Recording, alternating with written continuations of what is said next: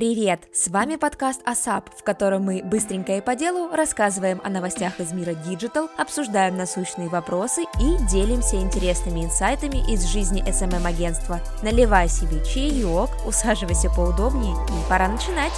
Ах да, чуть не забыли, поддержи нас подпиской и лайком. Для нас это знак, что мы работаем в нужном направлении.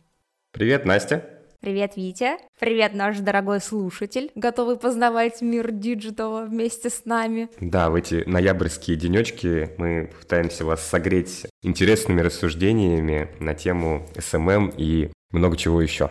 Сегодня мы поговорим о том, э, вообще, да, мы так привыкли к тому, что SMM и B2C — это что-то само собой разумеющееся, да, то есть у каждого магазина, парикмахерской, девочки, продающие вязаные футболочки, есть свой SMM-аккаунт.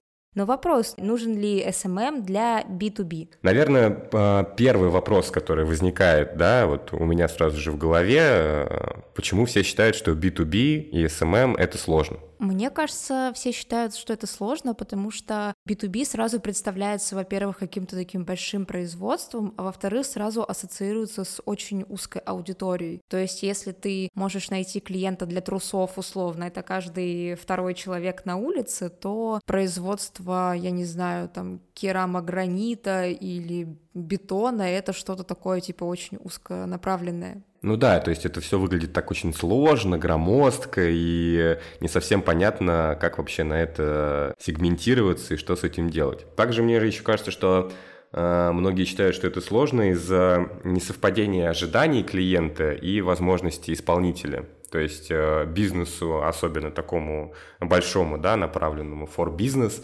хочется каких-то быстрых решений, и многие не готовы ждать, э, выстраивать стратегию, и еще злятся на СММщиков, что они говорят, что это будет сделать непросто. Где мои лиды? Да, да, то есть волшебной палочкой взмахнуть не получится, и все сразу появится. Так, что еще? Почему B2B может быть сложным?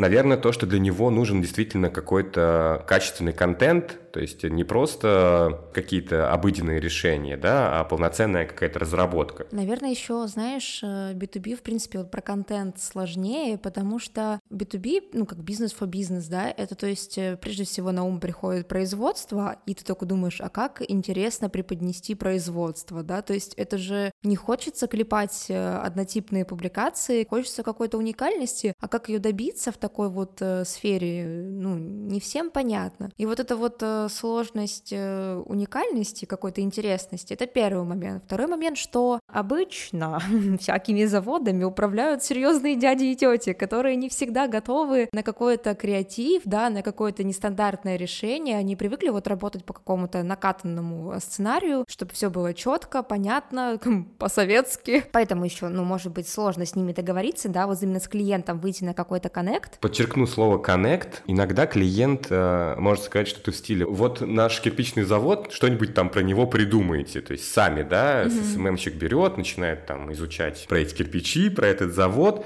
а еще очень важна обратная связь от клиента, да, чтобы он, возможно, где-то рассказал какие-то нюансы, где-то какие-то тонкости э, показал, какие-то крутые интересные штуки, и из этого потом уже самый специалист может создать э, классный, интересный контент, контент потому что э, он будет больше погружен в то, что происходит вот с этим бизнесом, с этим большим, мощным э, монстром. Ну да. Но, кстати, с той стороны обычно сидит бедный маркетолог, на которого взваливают эти обязанности, и который лишний раз боится дергать, видимо, директора, чтобы согласовать с ним какую-то штуку. Ну да, поэтому монстр это правда с двух сторон, мне кажется. Для нас и для бедного маркетолога. Ну и из этого всего вытекает э, про сложность, да, что нужно больше времени, да, как бы вроде решение лежит на поверхности, вот я сейчас сказал, нужно больше времени. Но так оно и есть.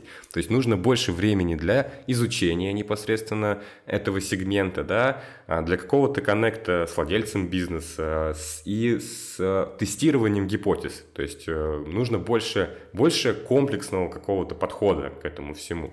Да, мне кажется, что вот когда ты ведешь B2B, э, происходит какая-то интеграция менеджера с проектом, и ну, иногда вот, например, да, если из личного опыта брать, у меня такое ощущение, что мои 2 проекты, если я когда-нибудь уволюсь из агентства, я спокойно могу пойти работать продавцом-консультантом или у них там каким-нибудь менеджером на заводе, потому что я уже знаю столько всего, как там это что делается, что там при производстве используется, типа в, как, в каких моментах это может пригодиться. Я, короче, уже могу полноценно выходить и продавать этот товар, понимаешь? То есть вот настолько ты уже вникаешь вот во всю эту сферу, и мне кажется, что ты правильно сказал. Во-первых, э, в такой сфере лид очень, ну, то есть мы не можем отрицать, да, что там действительно очень узкая целевая аудитория. То есть, условно, если, например, раньше мы работали там с миллионной аудиторией, то здесь мы будем работать там, может быть, со 100-тысячной аудиторией по всей России, к примеру, да, и то в зависимости от того, какой у вас, э, ну, бренд, а может быть и десятки тысяч, там, то есть, может, там 60 тысяч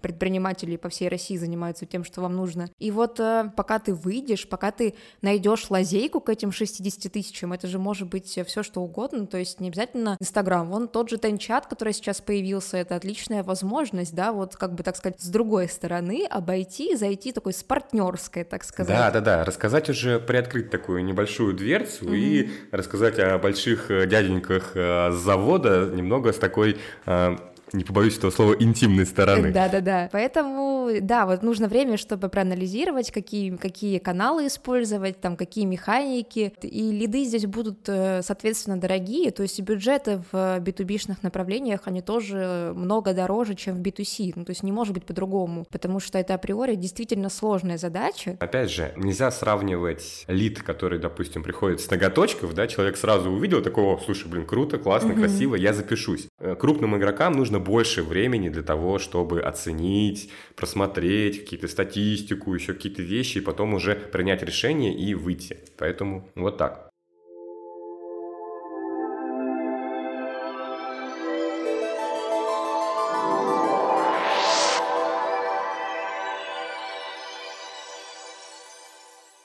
Мы так плавно перетекли к основным, наверное, заблуждениям, да, которые есть э, да, кстати у говоря, да. заказчиков. Наверное, сразу же и скажем о том, что первое, да, заблуждение номер один – это в том, что вот мы запустили таргет и э, сразу полетели продажи. Что можно об этом сказать? Ну, первое, что настройка той же самой таргетированной рекламы для B2B обойдется гораздо дороже, да, то есть, э, как ты верно сказала, что нужно, нужны более крупные бюджеты, нужна более, более выверенная стратегия, и а, составление медиаплана должно быть прям таким масштабным, mm-hmm. да, по ресурсам и по всему остальному. Ну и второе, то, что можно сказать, что если аудитория очень узкой будет, да, то оно и быстро и выгорит. То есть нужно, нужно расширять как-то как да. это все делать, делать в более крупных масштабах. Наверное, еще тоже стоит сказать о том, что а, есть заблуждение, что если кликнули на рекламу, то сразу купят, да, вот у клиента. То есть, ну, клики-то есть, где, собственно, наши, наши продажи. Здесь, опять же, немного вернемся назад, о чем мы говорили, что решение принимается явно не одним человеком, это какая-то команда, возможно, проектная команда, да. Ну да, а еще есть заблуждение, что с помощью SMV вы, вы сразу сможете выйти на владельцев других компаний, и те сразу с вами заколлаборируются, что-то у вас купят и так далее. Такой заход на самом деле не всегда работает, потому что, ну, условно, люди, с которыми вы знакомитесь от лица вашего бизнеса, или если вы вдруг себя, да, делаете лицом вашего бизнеса, все равно аудитории, с которой вы взаимодействуете, необходим такой некий прогрев. И вот у нас есть э, хороший пример. Наш клиент э, завод РАС, который производит тормозные системы, в процессе ведения было принято решение, что помимо общего рассказа об этом бизнесе, мы будем также подсвечивать э, руководителя этого завода. Мы завели ему аккаунт в то есть э, мы параллельно заводу продвигаем еще и личность, да, ну, которая тоже позиционируется, естественно, тоже с этим заводом. И получается, что если к нам придет клиент, например, из того же Тенчата, он, скорее всего, придет, потому что он увидит профиль этого директора, он э, почитает его публикации, посмотрит, как он ведет бизнес, чем они занимаются, как они справляются в кризис, поймет, что, возможно, они там с чем-то чем-то похожи, или наоборот, э, для моего бизнеса вот этот завод сейчас очень даже надежно выглядит. И тогда может случиться такой матч, как в Тиндере. Ну, на самом деле, да, а, здорово, что главные лица компаний подсвечивают свою деятельность, рассказывают о том, как они а, ведут дела, находят какие-то новые контакты, устанавливают партнерство, это очень здорово. И здесь, наверное, есть некое отличие от того, как позиционирует себя, допустим, руководитель того же самого завода, да, то есть он рассказывает о каких-то профессиональных своих качествах, каких-то там закупках, возможно, о производстве и о чем-то еще. Рассказывать о своих профессиональных качествах – это действительно здорово. Это полезно будет бизнесу, с которым ты сотрудничаешь. Ну, типа, бизнес for бизнес. Но одно из частых заблуждений заключается в том, что если мы будем рассказывать о всей компании, то есть там о корпоративной жизни, о том, какие мы классные, здоровские и, и прочее, возможно, это будет несколько лишним, потому что все-таки нужно понимать, что а другому бизнесу, ну, не совсем интересно знать о том, какой там классный у вас open space или, не знаю, какой... Как вы день рождения отпраздновали. Да, да, да. Им важно понимать и знать, чем именно вы занимаетесь а, с профессиональной точки зрения. Их больше интересует, насколько их потребности будут удовлетворены, Поэтому вот мы с тобой сформулировали еще одно заблуждение, что нужно более четко а, формировать рассказ там о своей деятельности и не уходить в какую-то воду. Вот. Да, а еще есть такое заблуждение, что раз ты пришел в агентство, то ты скидываешь полностью процесс э, производства контента на агентство. И я сейчас поясню, это ну, речь не о написании, да, там текстов или о дизайне, а именно о смысловом ядре. То есть э, сам SMM-щик э, или менеджер, да, он никогда не сталкивался с работой там того же производства изнутри, он не может априори, ну, знать, как там у вас все устроено, какие у вас там высокие стандарты внутри и так далее. И вот необходимо но я считаю, что хотя бы как минимум первые, там, не знаю, э, месяца четыре, да, пока вот ты не войдешь вот в эту вот э, колею, не почувствуешь себя работником этого производства, вот, ну или это бизнеса этого, тебя должны курировать с той стороны, полностью погружать тебя, рассказывать тебе. У нас даже есть кейс, когда нас э, приглашали на внутренние созвоны по стратегическим каким-то вопросам, да, чтобы мы, как люди, которые будут вести контент в социальных сетях, уже изначально были в курсе вообще, какой вектор у компании там на ближайшие полгода. И это было очень здорово. На самом деле не зря говорят, да, что СММщик — это человек, э, который э, переселяется в разные, в разные ипостаси. Обличия. Да, обличия, и может может и умеет э, все что угодно. Я с тобой соглашусь, важно иногда привлекать экспертов каких-то и изнутри. То есть вот, например, на заводе работает э, там инженер какой-то, у которого очень много опыта, он может рассказать, почему, допустим, не взять у него какое-то видеоинтервью угу. или какой-то не снять ролик, в котором он занимается своим делом, проектирует и более детально и подробно рассказывает о всех там мелких подробностях своей работы. Это очень круто, это сразу дает понять, что а, помимо того же самого серьезного и классного, всего понимающего директора, в вашем предприятии работают и другие профессионалы, которые тоже могут что-то интересное рассказать. Поэтому да, это очень важно. Какие еще могут быть заблуждения? Наверное, вот то, что мне приходит на ум, это частая публикация контента. Да, то есть да. это один из таких э, вопросов на злобу бич дня. Бич общества. Да, да, бич. Есть такое, в принципе, как заблуждение, не знаю, да, какое-то ошибочное представление. 2010-х Да, что чем больше контента, там миллион сторис, очень много постов, больше, больше, больше контента. Будем реалистами, ну, на тот же аккаунт завода, да, будет подписано очень выверенная целевая аудитория. Это либо действительно люди, которые работают с этим заводом, там, покупают детали. То есть это узкая целевая аудитория. И делать очень много контента для них э, – это странно. Поэтому, допустим, 3-4 поста в неделю и несколько сторис э, замечательно подойдет. Лучше это делать концентрированно и полезно, чтобы было максимум какой-то пользы и точечного попадания в их интерес. Ну да, это такой вечный файтинг между количеством и качеством. И раньше все такие, нам нужно нужно много, побольше, часто. А сейчас, да, то есть нужно понимать, что хороший, качественный контент, он не делается быстро, да, то есть чтобы сделать какой-нибудь видеоролик, да, или написать качественную статью, на это нужно время. И делать это каждый день, это значит, что ты понижаешь качество, время проверки, время работы над материалом в пользу того, чтобы выпустить это каждый день. Поэтому действительно лучше давить на качество, потому что один качественный пост может принести вам больше больше лидов, чем 10 некачественных.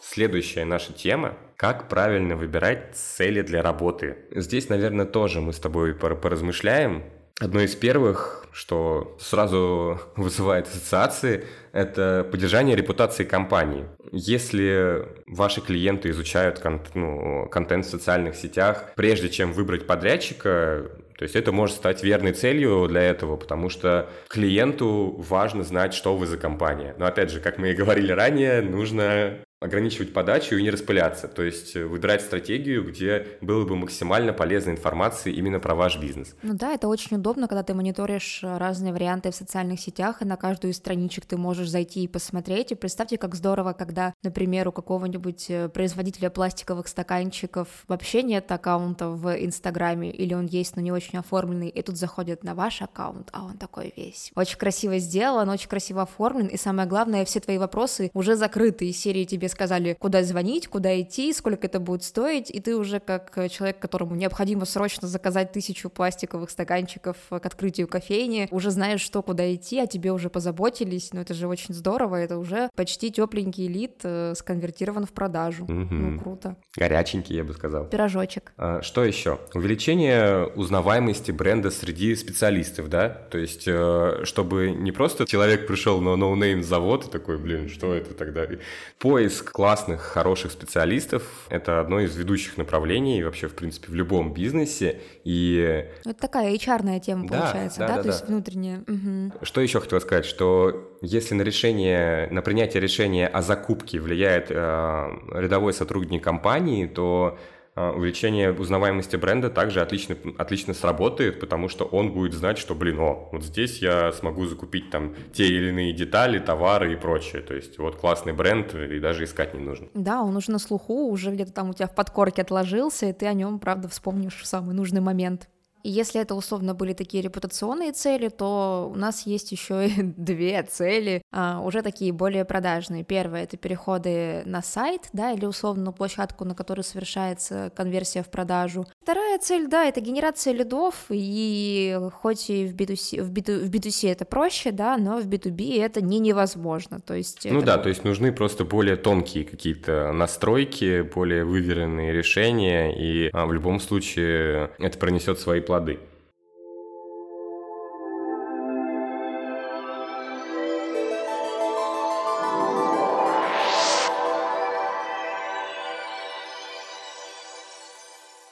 Мы предлагаем сделать такой небольшой чекап, какие частые ошибки да, совершают SMM-менеджеры, в том числе и мы их э, совершали, мы их, э, так сказать, осознавали, перерабатывали, учились на этом, ну и теперь как бы делимся личным опытом, чтобы вы не наступали на наши же грабли. Первое — это пренебрежение визуалом и недостаток информации. Некачественные фотографии товаров в постах или какие-нибудь чересчур стоковые изображения или вообще, не дай бог, там из Гугла и Яндекса без лицензии отсутствие описаний в группе, то есть это все влияет, и мы понимаем, да, что вам нужно, что заводу нужно продать деталь и рассказать о том, насколько у вас качественное производство и насколько суровые люди работают, но стоит понимать, что все-таки это должно выглядеть э, вкусно, да, привлекательно, даже если у вас очень суровый завод деталей. Ну да, согласна, ни в коем случае нельзя этим пренебрегать, и, например, даже если у вас, как у клиента, нет э, своего фотобанка, да, то со стороны агентства, с которым вы работаете,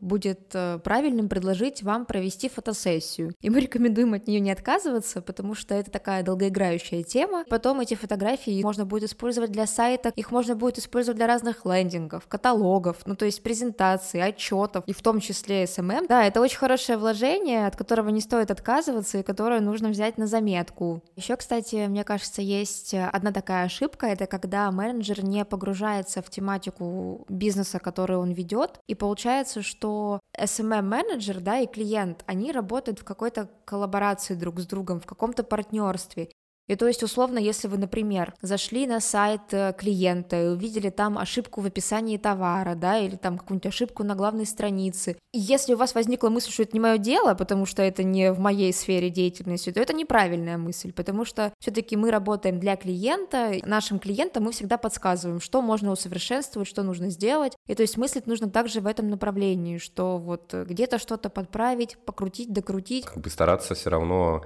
максимально доработать работать. Да, конечно, ведь все это одна большая машина, да, и это все разные винтики. И если этот один винтик не работает, то и вся машина как бы будет барахлить. Вот ты привел из, из не знаю, из ВКонтакте на сайт э, лида горячего, а на сайте что-то вообще ничего не понятно, и какая-то разруха. Ты это заметил, не сказал об этом, ну и лид ушел, потому что ничего не понял. Ну вот тебе и Ну да, то есть получается впустую потраченная да? работа сделанная, да, потому что человек в итоге перешел на сайт, а на сайте ничего не понятно, и он не знает, куда угу. Идти. То есть это комплекс, и опять же при разработке стратегии, да, разработке коммерческого предложения для бизнеса мы всегда стараемся полностью комплексно подойти ко всему, а, ко всему маркетингу, ко всему продвижению. Что еще хотелось бы отметить по поводу частых ошибок, это, допустим, продажа разом всех товаров, если компания ориентируется на разные сегменты бизнеса. Здесь э, можно привести такой пример – ну, условно, у вас э, компания производитель пластиковых изделий. Она может э, продавать эти изделия, условно, какие-нибудь пластиковые плиты для строителей, да,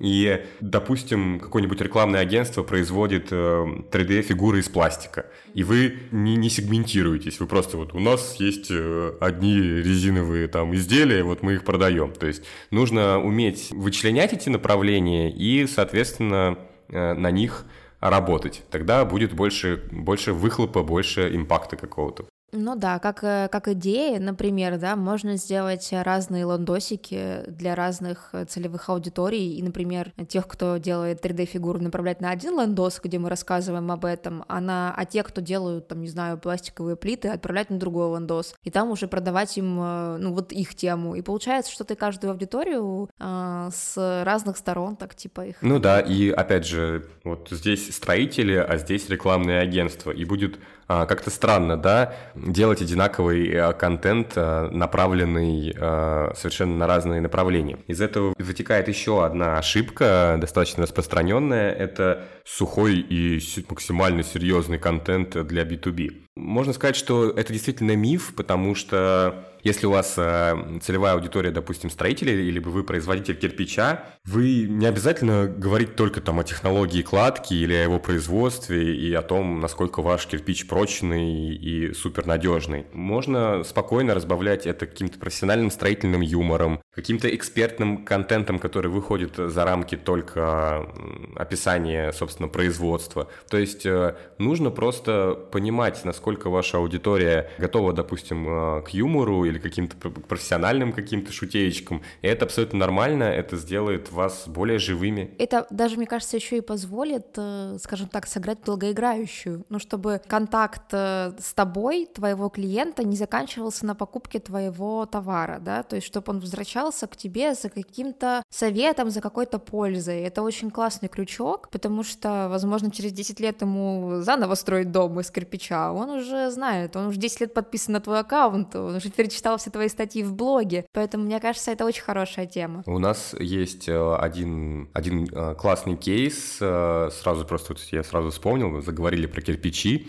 это все, наверное, помнят игру «Танчики» на Денди, и у нас было очень классное поздравление с 23 февраля как раз-таки для, от производителя кирпичей, где, собственно, было небольшое видео, где mm-hmm. танк едет, там стреляет по этим кирпичам, и все это в стилистике, и было очень круто, весело и необычно. Еще интересный кейс, что, ну, B2B, да, это же может быть не только что-то производство чего-то физического, но это может быть еще и услуги, которые да, Да, совершенно верно. И вот у нас э, тоже есть э, хороший клиент, лизинг э, автомобилей, где, то есть мы при продвижении в первую очередь ориентируемся на бизнес, которому необходимо, допустим, там, машины для перевозки, да, или, например, вот эти вот... Ну, или какой-нибудь комбайн, или что-то связанное с сельским хозяйством, автомобиль, ну, или для ремонта дорог, то есть это тоже такое такое большое направление именно услуг.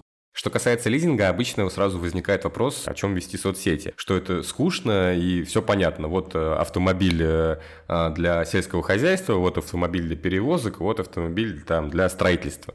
Но у нас было много интересных заходов, то есть мы пытаемся рассказать, опять же, B2B клиенту о том, насколько качественны эти, э, эти автомобили. Все это выглядит не просто в сухой подаче картинка, текст, это э, визуализация через видео. А контент разнообразен и тем самым позволяет более, более человечно, что ли, взглянуть на такой сегмент бизнеса, как лизинг. То есть вот, опять же, мы в самом начале нашей с Настей беседы говорили о том, что СММщик должен перевоплощаться в разные ипостаси, и ну вот никогда бы не подумал, что про лизинг можно интересно рассказывать но это действительно возможно и круто. Так и есть. Э, не просто интересно, но еще и понятно. Бывает так, что ты, например, ну, только развиваешь свой бизнес, да, и ты условно прощупываешь почву, а что мне нужно, где мне там это взять, и ты вот погружаешься на страничку лизинга, и тебе сразу понятно, что, о, да. мои задачи закрываются здесь, я могу взять вот этот комбайн прям вот здесь, не отходя от кассы, еще и с какой-то скидкой, ну класс, здорово, ну еще и а, так все. Да, еще и узнать какие-то интересные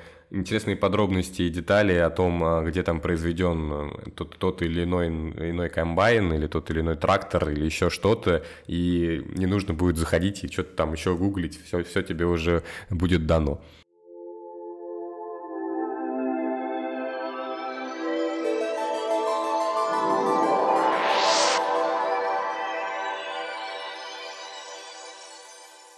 Ну что, я думаю, мы можем а, подвести небольшие итоги сегодняшнего да? выпуска. Давай. Начать нужно с того, что, во-первых, если вы агентство, СММ-агентство или СММщик, не стоит ставить крест на B2B, не стоит бояться брать эти проекты, потому что они сложнее, но они рабочие, и кейсы в них, они, можно сказать, что более приятные сердцу, потому что там каждый лид, конечно, выбивается с боем, но при этом это, знаете, как медалька себе во-вторых, Помните, что нужно работать в команде с клиентом, то есть полностью погрузиться в эту тему. Желательно там съездить на этот завод, я не знаю, если это завод, или там, я не знаю, попробовать оформить эту услугу. Ну, то есть полностью пройти, во-первых, путь клиента, именно который будет покупать эту продукцию, чтобы понимать вообще, как и что, с какой стороны заходить. Во-вторых, э, со всем вниманием относиться к вашему клиенту, который покупает у вас услугу. То есть обращать внимание не только на соцсети, но как работает сайт, как работает работает, там, рассылка, если она есть, то есть смотреть на все, абсолютно, на каждую мелочь. Ну и третий пункт, наверное, не пренебрегайте контентом и отстаивайте свою экспертизу, потому что 30 постов в месяц это, конечно, уже не ок, то есть э,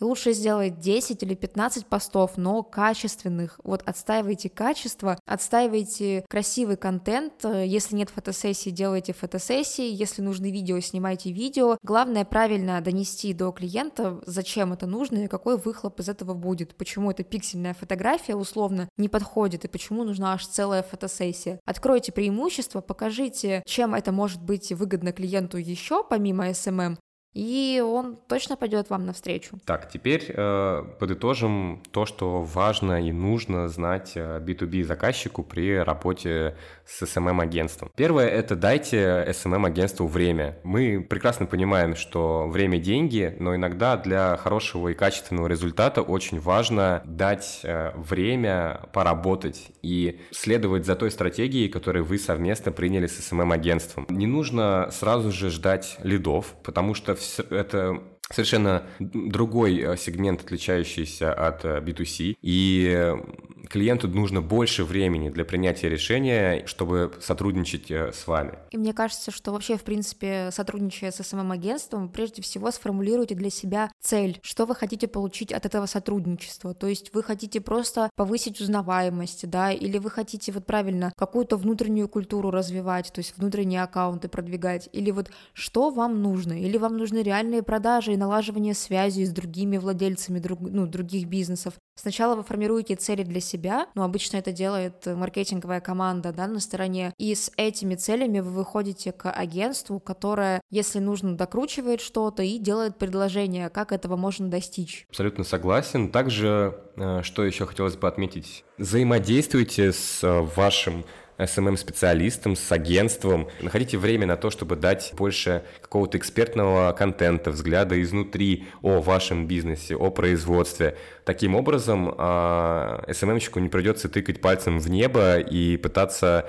а, что-то придумать. И у вас намного а, лучше будет коннект и намного быстрее пойдет дело к намеченной цели. И, скажем, нет слишком а, слишком обширному контенту, который идет подряд, нужно, нужны выверенные посты, интересные, знаковые, которые будут полезные. Не бойтесь э, быть э, креативными позволять вашему СММщику придумывать нестандартные решения. Время идет, и ну, мы тоже понимаем, что иногда страшно, да, что-то новое сделать, а вдруг э, это ну, выбивается из каких-то рамок. Но сейчас просто такое время, время эпатажа, время захватывать внимание, устраивать шум и хайп, то есть, и представляете, вот нужно просто уметь прорваться через весь этот информационный поток, и если делать просто обычные публикации, как у всех, э, ну, это просто не получится. Э, давайте не будем говорить нет э, серьезному контенту, а скажем да креативному. Я думаю, что на этой ноте мы можем завершить наш второй выпуск. Да, было очень классно поговорить и обсудить